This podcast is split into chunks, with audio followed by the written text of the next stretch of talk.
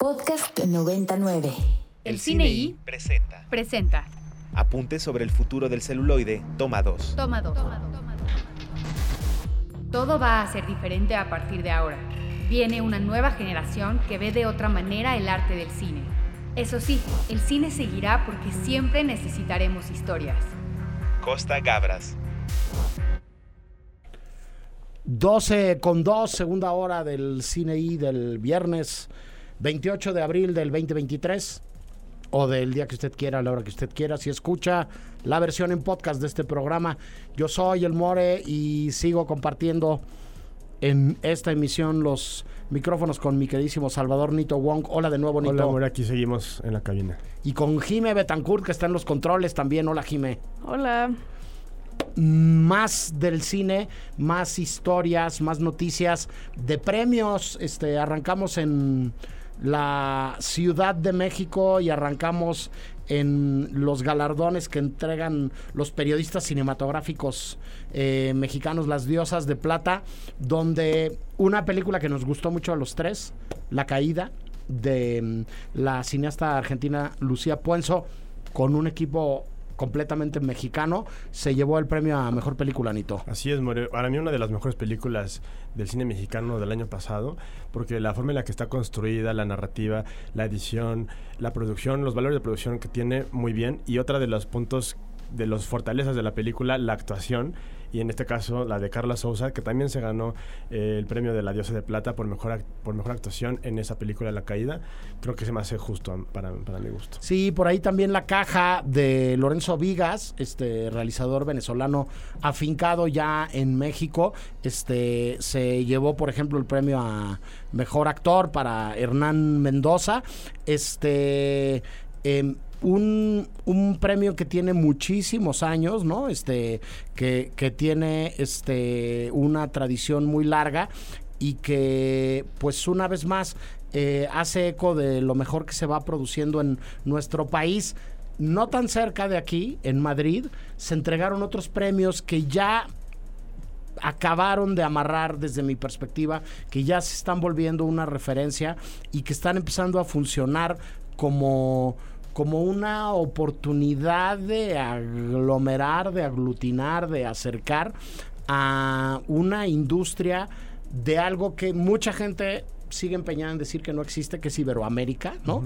Este, pero que me parece que estos premios platino empiezan a dar a dar cuenta de que sí, este, la gran triunfadora de esa noche, este, o una de las grandes triunfadoras de esa noche, que a mí no me sorprendió nada porque es una película que me encanta, fue Argentina 1985. Sí, una, una película que también estuvo en los Oscars eh, nominada a Mejor Película Extranjera, pero que, que, no, que no ganó. Eh, y sí, esos premios platino y, y toda la comunidad cinematográfica iberoamericana cada vez agarra más fuerza y a mí me parece bien que estén haciendo estas cosas para unificar eh, esta comunidad. Me parece que uno de los eh, hosts, uno de los anfitriones de, de los premios fue Omar Chaparro. Así es, así es. Hacen, hacen un mix muy interesante entre lo que pasa de este lado del charco y España. Y los premios también, creo que acaban hablando un poco de eso. eh, varios premios de actuación. Más allá del de mejor actor que se lo llevó Ricardo Darín por Argentina 1985, que me parece que su trabajo es portentoso, eh, se los llevó una película española que yo tuve la suerte de ver ya, que se llama Cinco Lobitos. El premio a mejor actriz se lo llevó Laia Costa, que es una actriz relativamente joven que yo vi muy, muy chavita en una película que me encanta. La menciono en todas mis clases todo el tiempo, eh, que se llama Victoria de Sebastián Schipper. Ah. Es la película Buenísimo. una película que ganó el premio técnico de la Berlinale hace algunos años. Es un plano secuencia real de 2 horas 20.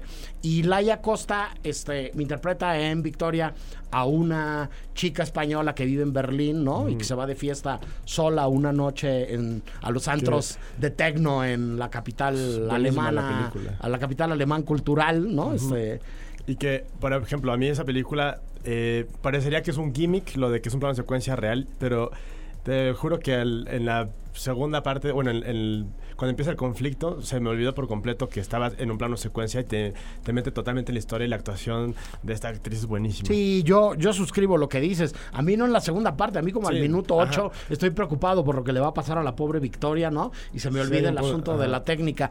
En este caso en concreto, Laia Costa protagoniza esta película eh, que se llama Cinco Lobitos y que trata sobre la maternidad y sobre cómo cambia la vida de una mujer el, el hecho de, y su trabajo y es fantástico. Susi Sánchez se ganó el premio también eh, a la mejor interpretación femenina de reparto por, por Cinco Lobitos y por ahí hay una tercer película española que es una de las grandes ganadoras de los premios Goya de la, de la Academia Española que se llama Asbestas de Rodrigo Sorogoyen que es otra de las grandes triunfadoras de la noche de los, de los premios latino. Insisto, unos premios que eh, en el tiempo que llevan de entregarse han ganado como mucha relevancia y han empezado a, a- sonar de una manera interesante en la lógica de construir esta comunidad de, de, de lo iberoamericano. Quedándonos en España, siguiendo con otra noticia en España que me parece relevante y que me parece interesante, es que le van a entregar un premio cultural muy importante que entrega el gobierno de España, que es el premio Princesa de Asturias, a Meryl Streep por su trayectoria, Nito. Sí, creo que nadie puede negar que la trayectoria de Meryl Streep es una de las más destacables de, de la industria cinematográfica, no solamente de Hollywood, principalmente de Hollywood, pero sí creo que internacionalmente eh, es, es fácil reconocer que Meryl Streep es una de esas grandes actrices.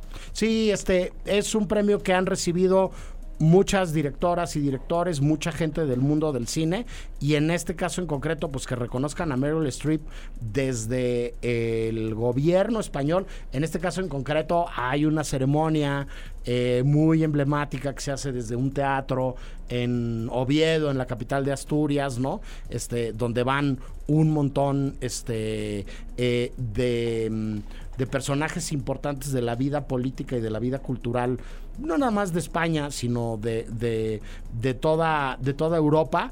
Este, y pues que creo que es este un elemento más de una muy buena relación, de una relación muy bien avenida entre España, el Festival de Cine de San Sebastián, este, eh, los Goya, la Academia Española y muchas cosas más con una actriz del, del, tamaño de, de Meryl Streep. Entonces, la noticia es que Meryl Streep va a recibir el, el Príncipe de Asturias. Y la otra, también hemos hablado largo y tendido varias veces acá de ello y parece que la paciencia también de algunos au- autores y artistas de resistir este intelectual y simbólicamente a veces se termina. Jafar Panahi se va de Irán, Nito.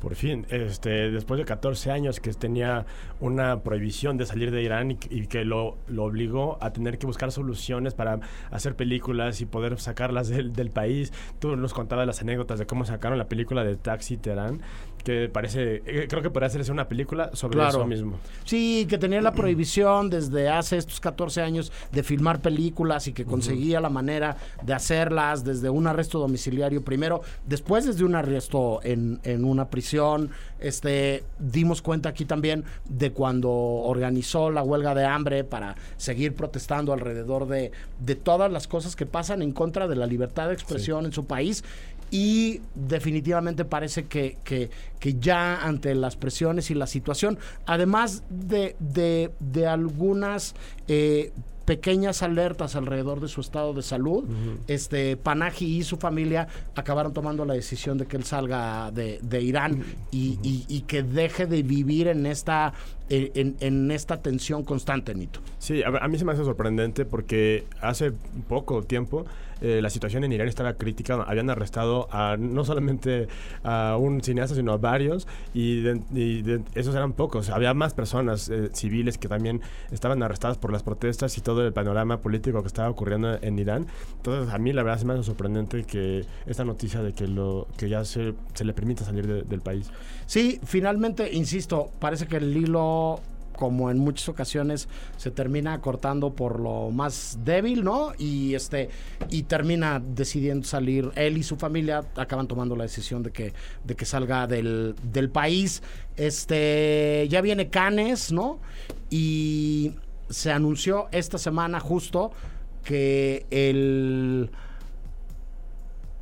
que la sección de premiers en Cannes que es parte de la selección oficial, pero que no es parte del concurso, tiene al menos la primera presencia eh, relevante, importante de un cineasta que conozcamos, en la figura de Amate Escalante, que estrenará su nueva película por allá, Nito. Así es, se trata de Perdidos en la Noche, eh, que tú comentabas que apenas logró entrar en el festival y que es la única representación mexicana que, que está en este festival, este prestigioso festival. Y pues a ver, a ver cómo le va. Sí, este, película producida por la querida Fernanda de la Pesa, este, egresada de esta HH institución. Y finalmente, este, pues después de que en la lógica de los últimos años, eh, como ya hemos comentado más de una vez, va dosificando Cannes, Berlín, Venecia, las noticias de cuáles son los eh, participantes que conforman la selección oficial final de la película. En las noticias de esta semana es que supimos que Amate Escalante y su película este mm, Perdidos en la Noche forma parte de esta sección que se llama Cannes Premier. Está también este, la nueva película de Valerie Doncelli, directora de Declaración de Guerra, y la nueva película de Lisandro Alonso, Eureka, en esta sección de Cannes Premier. A la competición entraron de último minuto eh, Black Flies de Jean-Stéphane Sauvage y Le Retour, ¿no? De Catherine Corsini. Y mm, fuera de eh, concurso está este Una vida de combates de Federic Tellier y en una cierta mirada se anunció también una noche de Alex, Alex Lutz que está este fuera de competición también. Unas cuantas noticias de algunas cuantas películas más en la selección oficial me parece que va a estar la nueva película de Wes Anderson Asteroid City Va a estar también la nueva película de Scorsese, Killers of Flower Moon, fotografiada por el mexicano Rodrigo Prieto, que desde el Lobo de Wall Street se convirtió en el fotógrafo de cabecera de Scorsese. ni más, ni menos. Ah, eh, una de las marcas sagradas que, que, sigue estando en el cine. Y a mí se me... No, yo no sé, este... dicen que la película nueva de Indiana Jones también está en la competencia oficial? Sí, sí, la verdad es que eh, Cannes este año tiene una cantidad de nombres propios y de sorpresas bastante interesantes ya veremos qué acaba sucediendo con todo esto, tiempo al tiempo. Pero bueno, este, si les parece bien, antes de seguir con los estrenos y la eh, taquilla, este, vámonos con algo de música, mi queridísima Jime también seleccionada por el queridísimo Ricardo Marín. Este de uno de los estrenos de los que vamos a hablar en plataformas, vamos a escuchar parte de la banda sonora de Petit Maman de Céline Sciamma.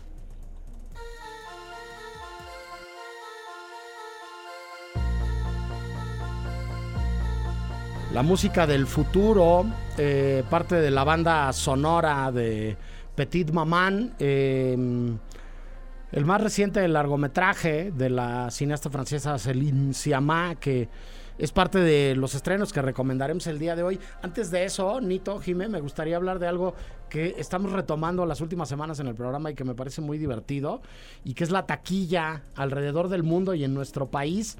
Y bueno, ya hablábamos desde la semana pasada, Nito, que no estabas, pero a mí me llama muchísimo la, la atención el fenómeno que significa eh, Mario, Bros en la taquilla local y global. Sí. Este, ¿Tú te esperabas algo así, Nito? Mm, no, no al nivel que, que, está, pero sí esperaba que iba a ser la película más taquillera cuando estuviera en cartelera pero está siendo un fenómeno y también tiene que ver con el mérito también de la película, porque hay, hay otras películas sobre eh, franquicias de videojuegos o franquicias de cultura popular que no logran tener tanto éxito y en este caso es llevar una franquicia popular de forma correcta que le guste al público, porque yo lo que he escuchado de, de conocidos es que sí les gustó la película, no importa la edad de, que tengan de adultos, niños, es una película que ha gustado al público en general. Tiene, sí, Ah, sí, no, yo ya la vi. ¿Sí?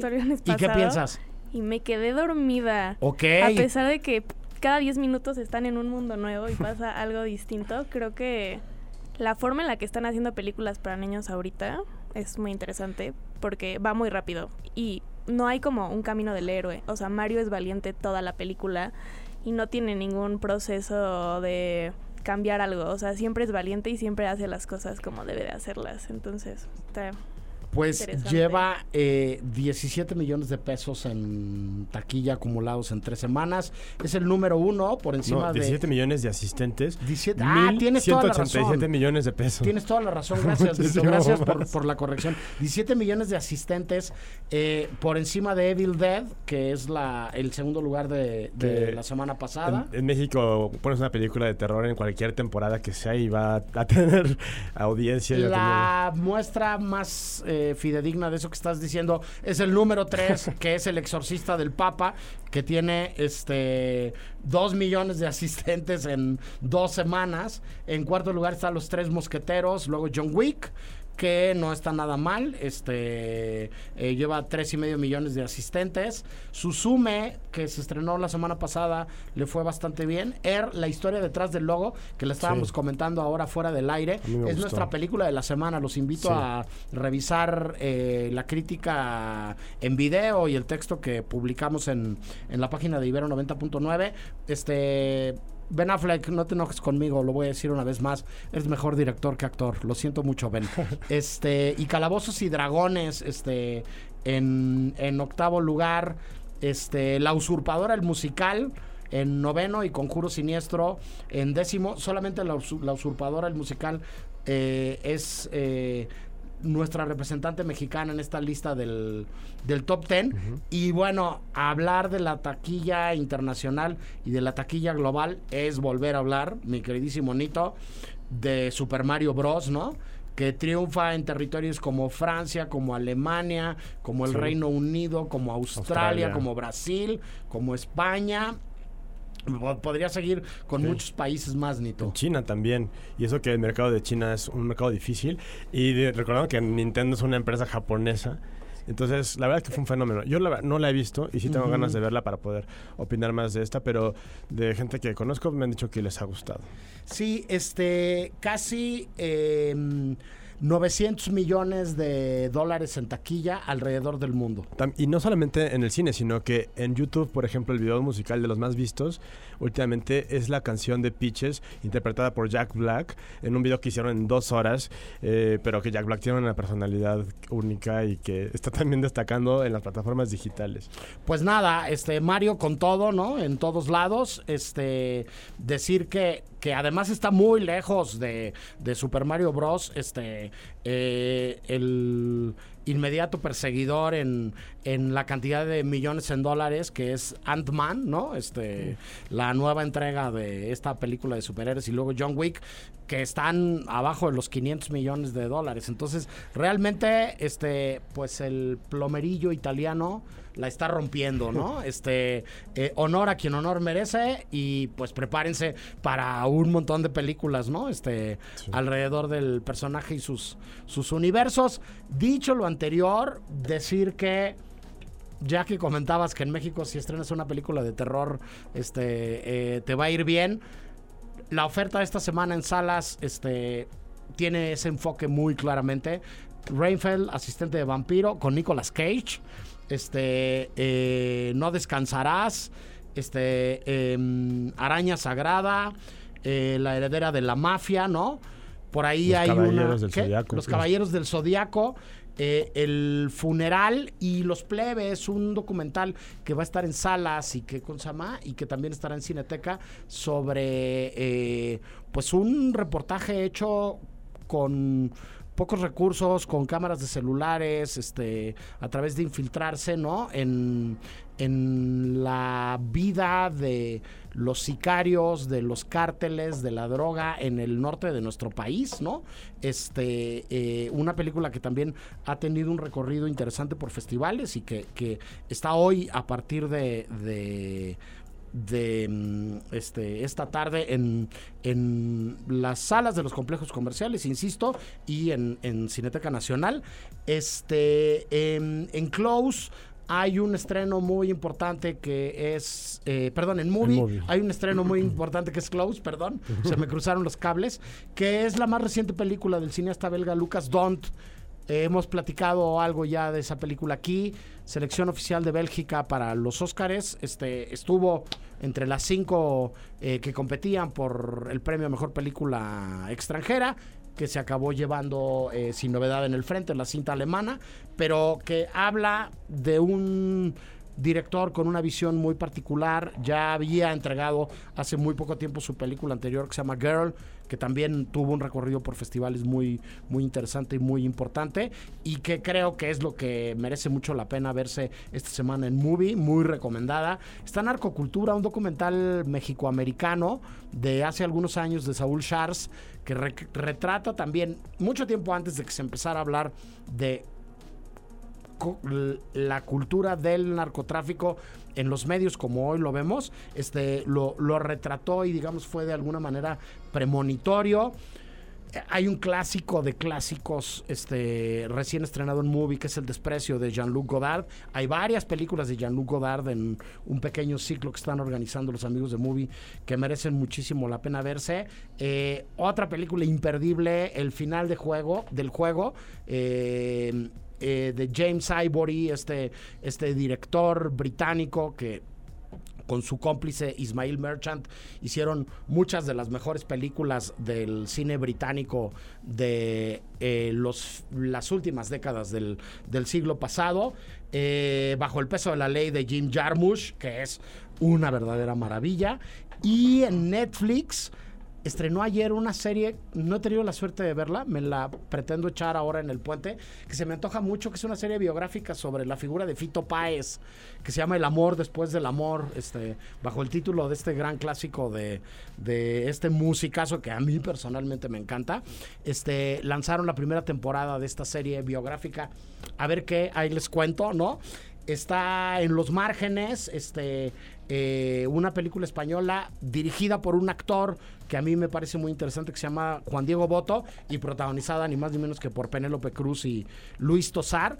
Y una película chilena que ha dado mucho de qué hablar. De pronto Netflix nos sorprende con cine latinoamericano interesante que se llama 1976 de Manuela Martelli. Además de todo esto está este en HBO Max la película que eh, protagonizó nuestra más reciente rola, este, que nos preparó el queridísimo Ricardo Marín, que es Petit Maman, este, la más reciente película de este genio de la dirección eh, francesa que se llama Céline Sciamma, eh, directora de Retrato de una mujer en llamas, que es otra película que me encanta.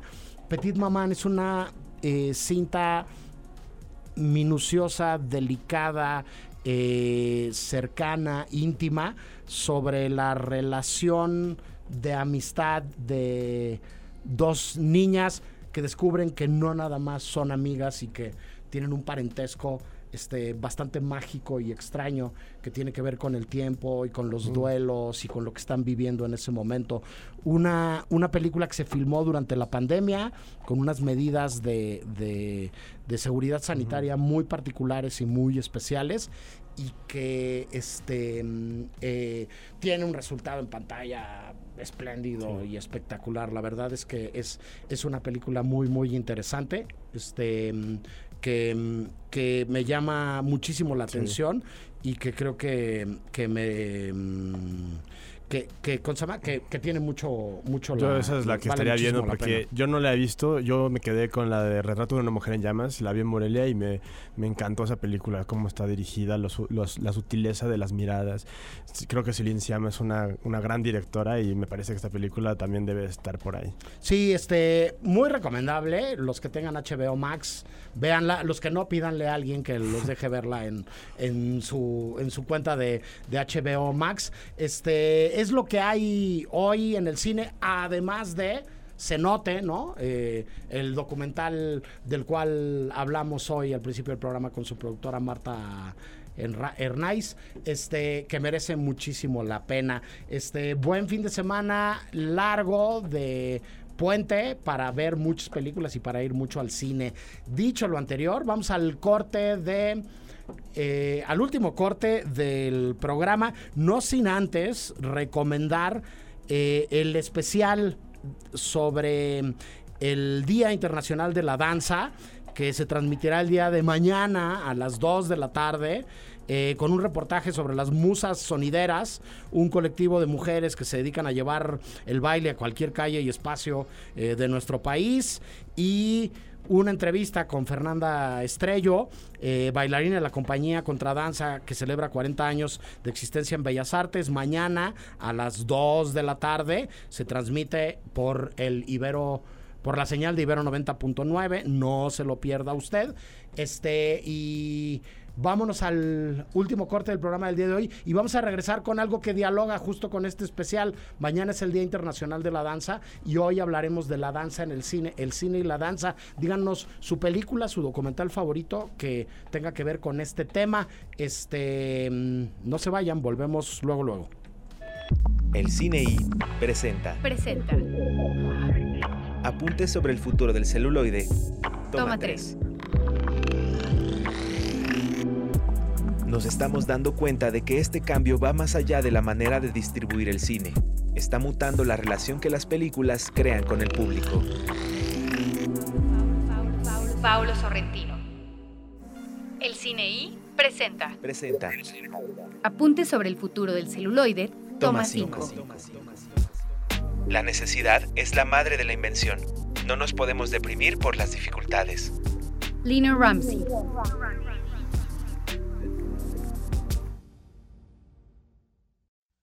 This is no Mickey Mouse school. You're not getting off easy because you're talented. You work twice as hard. Now, I don't care how well you dance or uh, how cute you are or how many colored tutus you have. If you don't give your academic subjects equal time, time, time.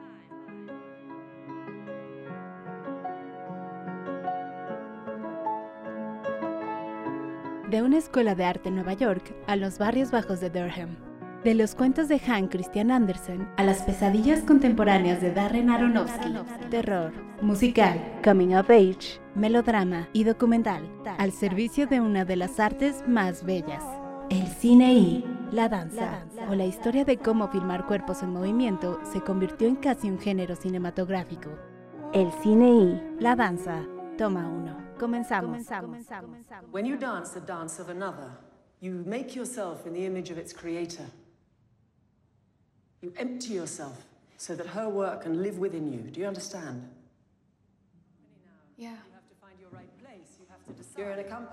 El cine y la danza. Toma uno. Wim Wenders. En su documental en 3D, Pina, el cineasta alemán Wim Wenders le rinde homenaje a Pina Bausch, maestra de la coreografía de la danza experimental. Un proyecto original que toma un giro inesperado cuando días antes de empezar a filmar Bausch muere inesperadamente de cáncer. Así, en vez de ser una película de Pina Bausch, se convierte en una película para Pina Bausch. Gosto muito de te ver, leãozinho, caminhando sob sol. Gosto muito de você. Para desentristecer, leãozinho. ¿Qué es la alegría? Baila. Alegría es el alma del movimiento. Así que baila. De otra manera estamos perdidos. La máxima virtud de Pina es convertir la danza en una experiencia cinematográfica y usar la tecnología 3D para capturar la geometría y la precisión de los cuerpos. Esta resulta la manera más atinada y lógica para representar la acción. La innovación como medio para exhibir en todo su esplendor la dimensionalidad de los cuerpos es el mejor epílogo para una vida tan prolífica como la de Pina Bausch. Me acuerdo para la pieza Luna Llena que Pina nos preguntó un movimiento relacionado con alegría. Alegría o ánimo en movimiento. Era una linda pregunta, inspiraba. Me acuerdo que yo le presenté a Pina un movimiento y con esto Pina creó una escena en la pieza.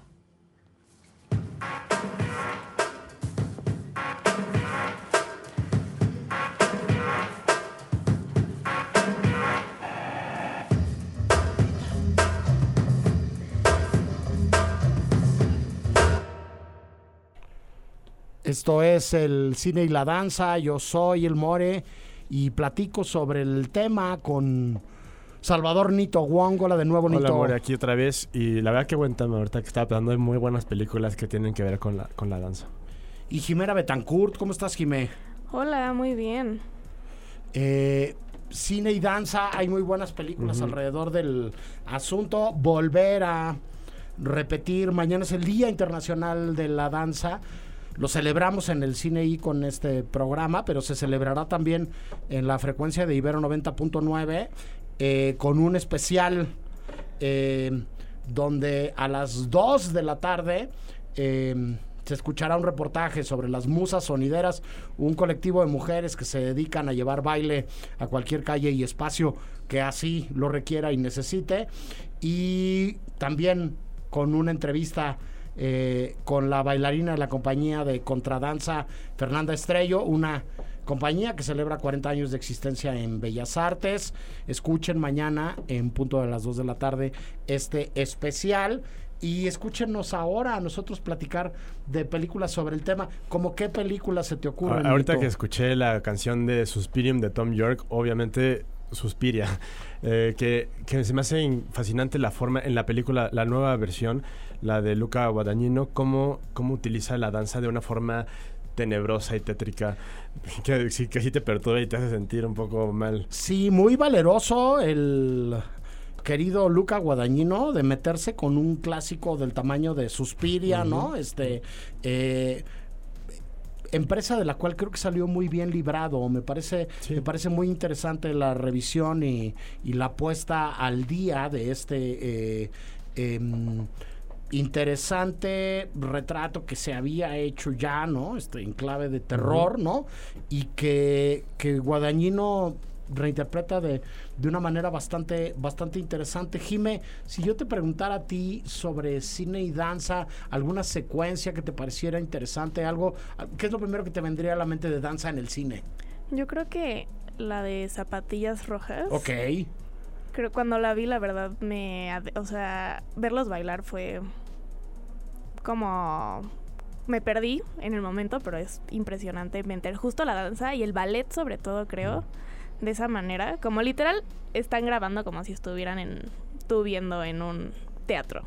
Sí, esa, esa película, eh, además de un clásico, eh, tiene, entre otras cosas, este, em, en el trabajo de Michael Powell y Emmerich Pressburger, este, la peculiaridad, Jimé, de que es la primer película de la historia del cine en la cual se tiene el registro que se dibujó completo un storyboard de, de la producción. Que en la preproducción de la película se dibujaron todos y cada uno de los planos que se iban a rodar. Algo que hoy es bastante común en cierto cine industrial o en cierto cine incluso estudiantil de agarrar y decir, ah, vamos a preproducir y vamos a dibujar todo, ¿no? Este, para las zapatillas rojas se dibujó completo un storyboard de la película y bueno, estoy completamente de acuerdo contigo, es verdaderamente hipnótico lo que, lo que sucede dentro del retrato de esa película, ¿sí, Nito? Yo, yo quiero mencionar, a mí se me hace muy interesante este tema porque la danza tiene algo que ver con nuestra con algo de nuestra característica humana es algo que a través de diferentes eh, épocas históricas desde, desde la prehistoria y en diferentes eh, culturas a lo largo del mundo se realiza algún tipo de danza. Entonces creo que creo que eso nos habla un poco de nosotros mismos como como seres humanos. Y es interesante cómo a través del cine se pueden re- representar todos los aspectos de, que, que tienen que ver con esto como una forma de expresión humana. En Suspiria es una forma tétrica, es algo perturbador, en los musicales es algo alegre y feliz, y por lo tanto creo que hablar de la danza es algo, hablar sobre la, sobre la cualidad humana también. Eh, efectivamente, estoy completamente de acuerdo contigo. Y bueno, a Jime Nito y su servidor se suma eh, a la mesa del programa el día de hoy. Nos da muchísimo gusto darle la bienvenida a El Cine I. A Sicarú Vázquez, eh, colaboradora de, del área de contenidos culturales de esta HH estación de radio, bailarina y académica del Departamento de Arte. ¿Nos escuchas por ahí, Sicarú? Hola, sí, aquí ando, More, ¿cómo estás? Bien, contento de platicar contigo. Este, pues acá nosotros somos unos clavados del cine, pero yo tengo que confesar que además de tener dos pies izquierdos, este, pues así como de, uy, ¿cuánto sé de danza? Pues eh, soy más bien, este, un admirador desde lo imposible para mí. Este, eh, ¿qué, qué es lo primero que te viene a la mente cuando pensamos del retrato de la danza en el cine? ¿Tienes alguna película favorita? ¿Algún retrato que te parezca particularmente afortunado? Sí, y justo, justo sé que están hablando también de Pina, de Pina Bausch. Una, una de las primeras imágenes es justo este documental de Wim Wenders, pero también debo decir que tengo dos películas favoritas de danza. La primera es Las zapatillas rojas, de la década de los 50, que así que de mis favoritas. Y una, la verdad, que es bastante cursi, que es de los, no sé si es 90s o 2000 Center Stage, que es justo personificada en Estados Unidos, esta academia de baile, cómo se vive el ballet en, en Nueva York. Y sí, esas son mis dos favoritas. Sí, bueno, nosotros hicimos un poco como un top 10, que en el caso de Ibero 90.9 siempre son top 9, ¿no? Y, hay como, como muchas romantizaciones alrededor de este retrato del que hablas, ¿no? A mí una que me encanta y que me parece muy interesante, que no es solamente de danza, pero que varios de los protagonistas son bailarines, es Fama, ¿no? Este clásico de Alan Parker, ¿no? De la, del conservatorio artístico en Nueva York, ¿no? Y de los sueños de, de, de todos ellos, ¿no? Este, y de cómo, cómo se va de algún modo como romantizando esto o llevando unos terrenos así mega oscuros y, y, terroríficos como en el Cisne Negro de Darren Aronofsky, ¿no? El, el, retrato de, ah, tienes que pagar este, con sangre tu, tu este, intención de ser la prima bailarina de la compañía, muchachita, ¿no? Este... Siempre pasa, ¿eh? Y no está tan lejano de la, de la vida real, More. O sea, Creo que una cosa importantísima es que la danza en todas sus técnicas requiere muchísima disciplina y por lo menos ahora estamos saliendo de esta idea de tiene que dolerme, tengo que sangrar, tengo que sufrir para, para triunfar. Creo que ya estamos alejándonos de esto, pero todavía hasta los noventas esta imagen de la bailarina que sufre, la bailarina que llega hasta sus límites, era todavía una postura totalmente que es, eh, real y que se vivía en las compañías. Sí, este es, a ver, saliéndonos de las películas de, de danza, solamente para acabar ejemplificándolo, este, con otro clásico reciente moderno, pues es la historia de Whiplash, ¿no? Del maestro torturador con, con el chavo al que le sangran eh, las manos de tanto tocar la batería. Nito, ¿querías decir ah, algo? Es que hablando del lado oscuro de la danza, aparte de Suspira, me acordé de una de tus películas favoritas, de tus directores favoritos, Gaspar Noé y Clímax, oh. que tiene toda una secuencia como de media hora de una, una danza hipnótica que que estaba buenísimo. Sí, yo, yo no sé, si casi viste tú esa película de Gaspar Noé que se llama Clímax, pero la primera secuencia, te la recomiendo mucho, la primera secuencia de la película es un baile y una coreografía gloriosa y espectacular que debe durar veintitantos minutos, ¿no? Donde no paran los bailarines, que es increíble. Ya luego empieza una pesadilla que no se la recomiendo a nadie. Saludos a Gaspar Noé, si nos está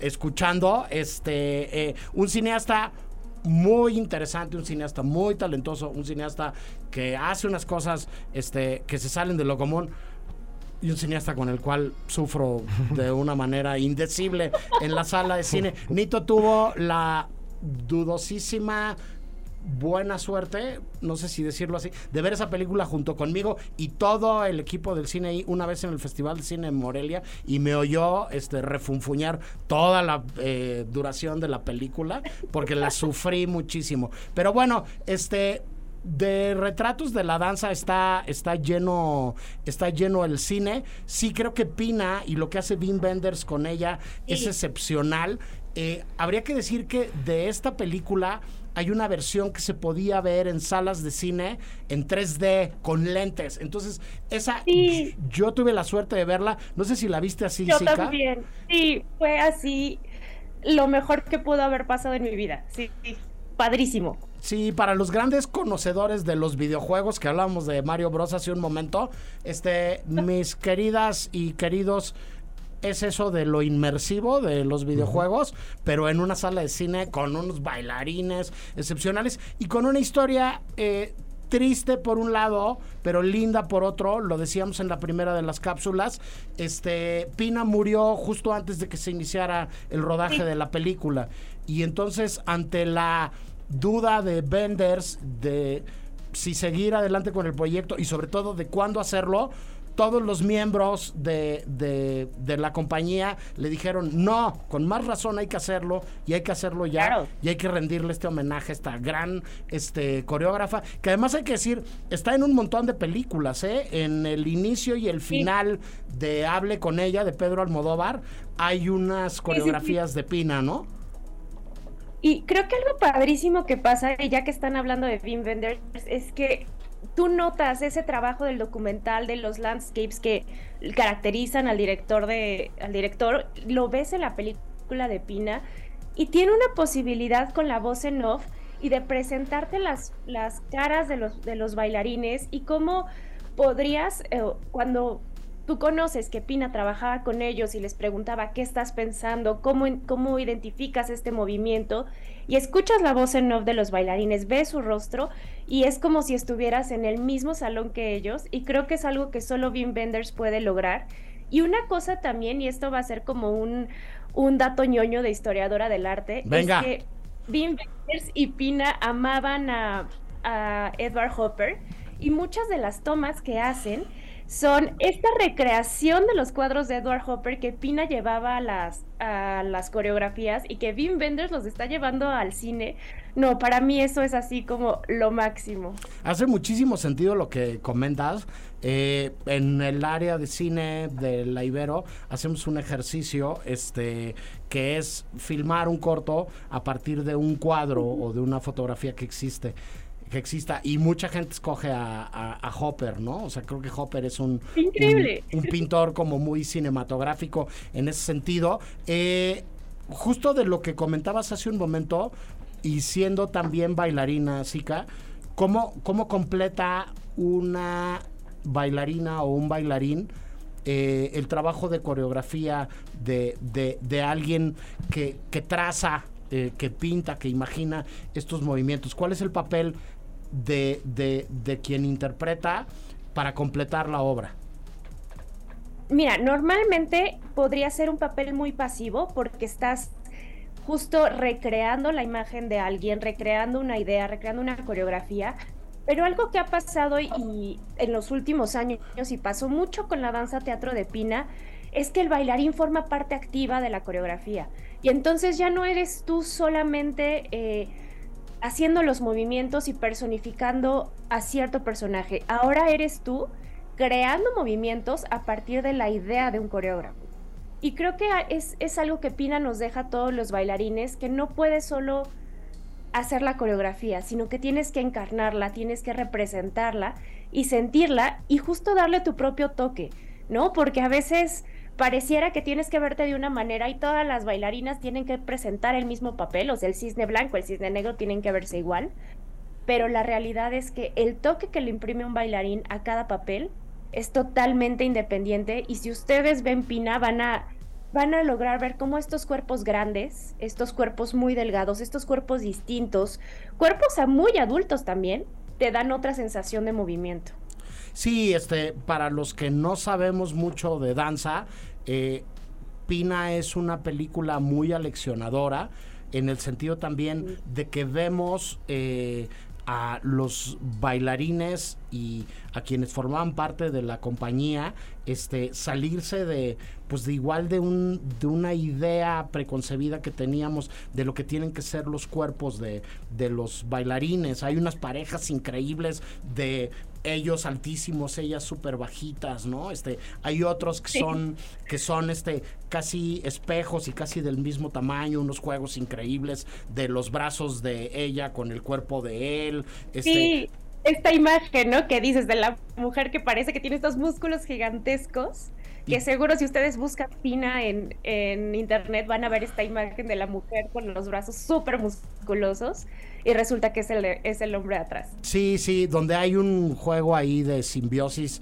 este, bien interesante. Pero bueno, tenemos una cápsula más. Esta este, está enfocada hacia otro cineasta que a mí me gusta muchísimo y que hizo buena parte de su obra vinculada con la danza y con diferentes ritmos, que es el maestro Carlos Saura en España, que no se quedó en España nada más para, para hablar de música y de danza. Vamos a escucharla y regresamos a seguir platicando. El cine y la danza. Toma 2. Carlos Saura. El cine de Saura ha mostrado en varias ocasiones gran interés por distintas expresiones musicales y dancísticas. Carlos es un personaje a quien los flamencos harán algún día un monumento por lo mucho y bello que ha dado su cine al género. Empezó incluyéndolo en la banda sonora de sus primeras películas. Luego utilizó el baile flamenco para narrar grandes pasiones o historias universales, el amor brujo o Salomé, hasta llegar a convertirlo en el protagonista de sus cintas, como en Sevillanas o Flamenco. En 1981 rodó Bodas de Sangre, su primer gran acercamiento cinematográfico al flamenco. Saura recreó en ella los ensayos y la representación de la obra de Federico García Lorca. El drama lorquiano encuentra una poderosa forma de expresión en el baile de Cristina Hoyos, Antonio Gades y otros artistas que desfilan por las escenas de la película. Bodas de Sangre fue además el inicio de una próspera colaboración con Antonio Gades, junto al que volvió a trabajar en Carmen de 1983 y El Amor Brujo de 1985. La primera empieza buceando en los bastidores de un montaje teatral, pero el libreto de Carmen, ópera de Bizet, acaba saltando a la realidad. ¿Dónde somos? ¡De Sevilla! ¿A dónde vamos? ¡A Sevilla! ¿Y a qué cantamos? ¡A Sevilla! Finalmente, en Sevillanas y Flamenco, el protagonista absoluto es el flamenco. En ellas, las más grandes figuras flamencas desfilaron por sus escenas. Paco de Lucía, Manolo Sanlúcar, Camarón, Lola Flores, Paco Toronjo, Merche Esmeralda, Manuela Carrasco, Matilde Coral, Rafael el Negro, Tomatito, componiendo un homenaje y un verdadero repertorio de cante y baile que repasa tanto lo popular como lo canónico. Además, el interés musical de Saura va más allá del flamenco. En 1998 se acercó a la tradición y a la historia argentina con tango, y en una de sus últimas entregas, Iberia hace una adaptación de la suite de Isaac Albeniz. Carlos Saura, eh, Fados, flamenco, tangos, este hizo incluso Zika una película en México, una de sus últimas películas con unos bailarines tapatíos, ¿no? Este y filmó por acá hijo de una compositora y pianista eh, el día que yo tuve la oportunidad de entrevistarlo, me contó que oía desde muy chiquito a su mamá tocando el piano en su casa y que no entendía qué iba a hacer algún día con ello, pero que le acabó llevando a, pues a recorrer todas estas cosas, grandes clásicos de la danza española tradicional, este, bodas de sangre, este, eh, son algunas de sus películas. ¿Sí, ¿Sí te gustan los trabajos de Saura?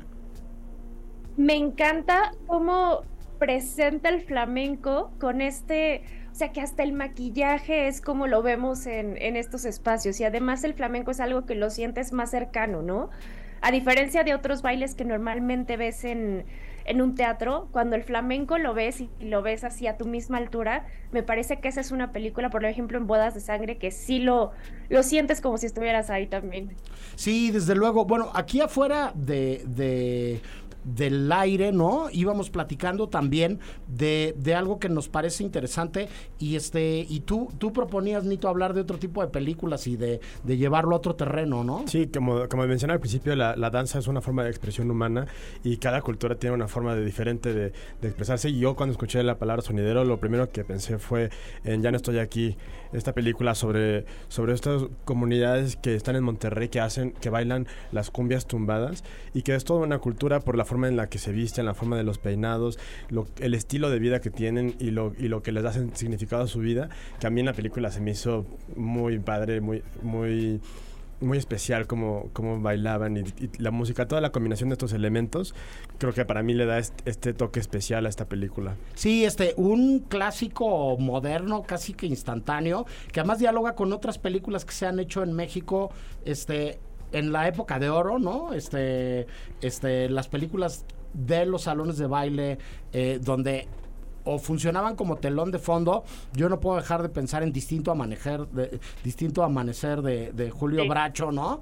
Este, o en Salón México, o lo que hizo Mariano Varo, no sé, no sé qué opinión tenga Zika, con Danzón hace algunos años, ¿no?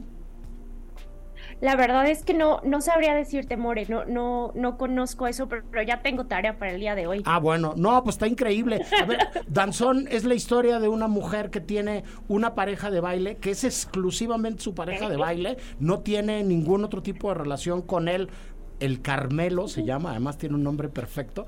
Este, y que se pierde y desaparece su pareja de baile y ella está incompleta, ella no puede vivir porque su Claro. pareja de baile ya no está y se da la tarea de encontrar dónde demonios está, está el, el- el Carmelo, ¿no? Y se pone a buscarlo y se avienta un road movie incre- increíble que la lleva hasta el puerto de Veracruz, ¿no? Este, a ver, ¿dónde Wow. diantres está el, el Carmelo? Ahora, eso está vivo. Lo interesante de todo esto es que eso está vivo y que hoy se resiste en contra de quienes quieren decidir qué es lo que está bien y qué es lo que está mal desde la esfera política, desde un puesto de representación popular o desde un lugar donde, donde creen que tienen la verdad.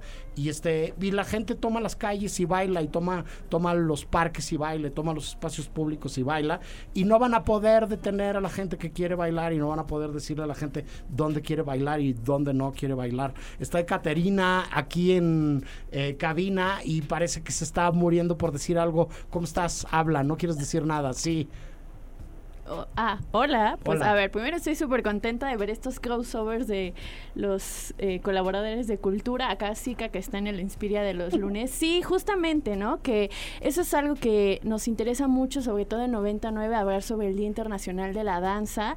Que hay ciertos bailes que está muy bien que existan en los escenarios ya legitimados y hegemónicos como Bellas Artes, pero que en realidad el baile tiene que ver con una concepción de eh, expresarnos a través de la corporalidad y que hay ciertos bailes como los sonideros, ¿no? Que son vistos más bien como menores ante otro tipo de, de disciplinas y que tienen que ver más bien con ideologías clasistas, racistas, etcétera, y que también tiene que ver con quién merece ocupar el espacio público y quién merece tener espacios de ocio y quiénes son solamente obreros y no deberían de tener espacios de ocio, ¿no? Entonces creo que en ese sentido por eso es tan importante hablar de la cultura sonidera en un país donde en México hay cientos y toma las calles por asalto y cre- eso es lo importante, ¿no?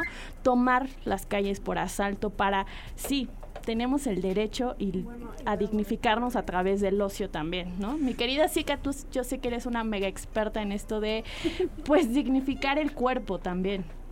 Sí, dignifiquemos el cuerpo y traigamos nuevos cuerpos a la danza, amiga. Sí, este, estamos cerca de, de despedirnos y hay un espacio, Zika, normalmente en el programa, donde cada quien hace una recomendación puntual o específica.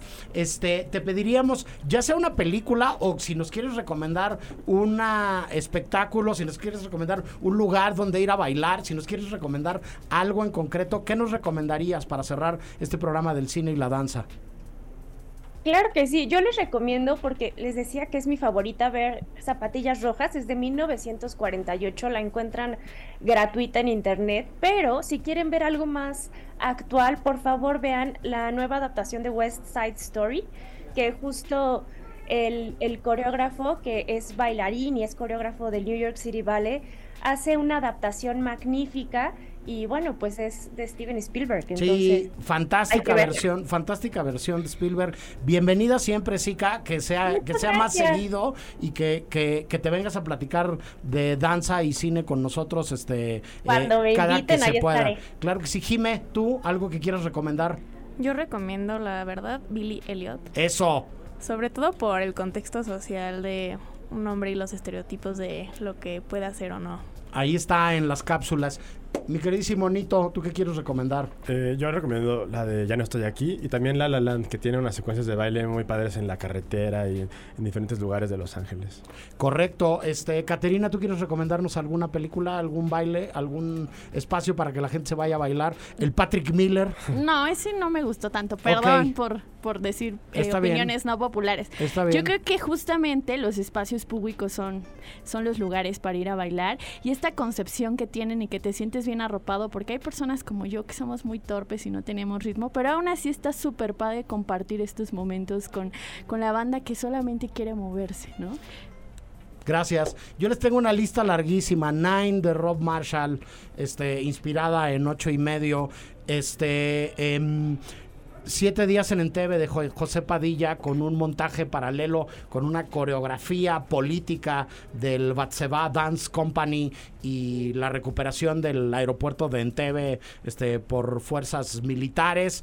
Este, Años de Gloria de Hernán Pereira, un documental producido por eh, un exalumno de la maestría en cine de, la Ibero, que se acaba de ganar el Festival de Cine de, Tequila y que, que revisa el trabajo de, de- de la coreógrafa mexicana Gloria Contreras. Este, Ana Karenina de Joe Wright con un vals increíble, con, con unos planos secuencia y unas elipsis de tiempo este, eh, eh, brillantes. Y Yo no soy guapo la historia de los sonideros este, de la Ciudad de México y su resistencia, un documental que le puso muchísimo sabor al último Festival de Cine de Los Cabos en el cual pude estar. Muchísimas gracias por hacer posibles las mejores dos horas de nuestro mejor día laborable de la semana. Eh, se quedan con Rox, que tiene otros datos. Yo soy el Mori y nos podemos ver en muchos lados, pero seguro, seguro, nos vemos muy pronto en el cine. Adiós. Grabando. El cine y. Toma 2. Berlín, Morelia, Tesalónica, Toronto, Guadalajara, Jerusalén, San Cristóbal de las Casas, Locarno, Guanajuato, San Sebastián, Puerto Escondido, Portland, Querétaro, Annecy. En 17 años caben muchos viajes, cientos de transmisiones y muchas entregas de premios. El cine I o un buen pretexto para hablar en la radio de lo que más nos gusta. El cine y. El cine I. Por Ibero 90.9. Para más contenidos como este, descarga nuestra aplicación disponible para Android y iOS o visita Ibero909.fm.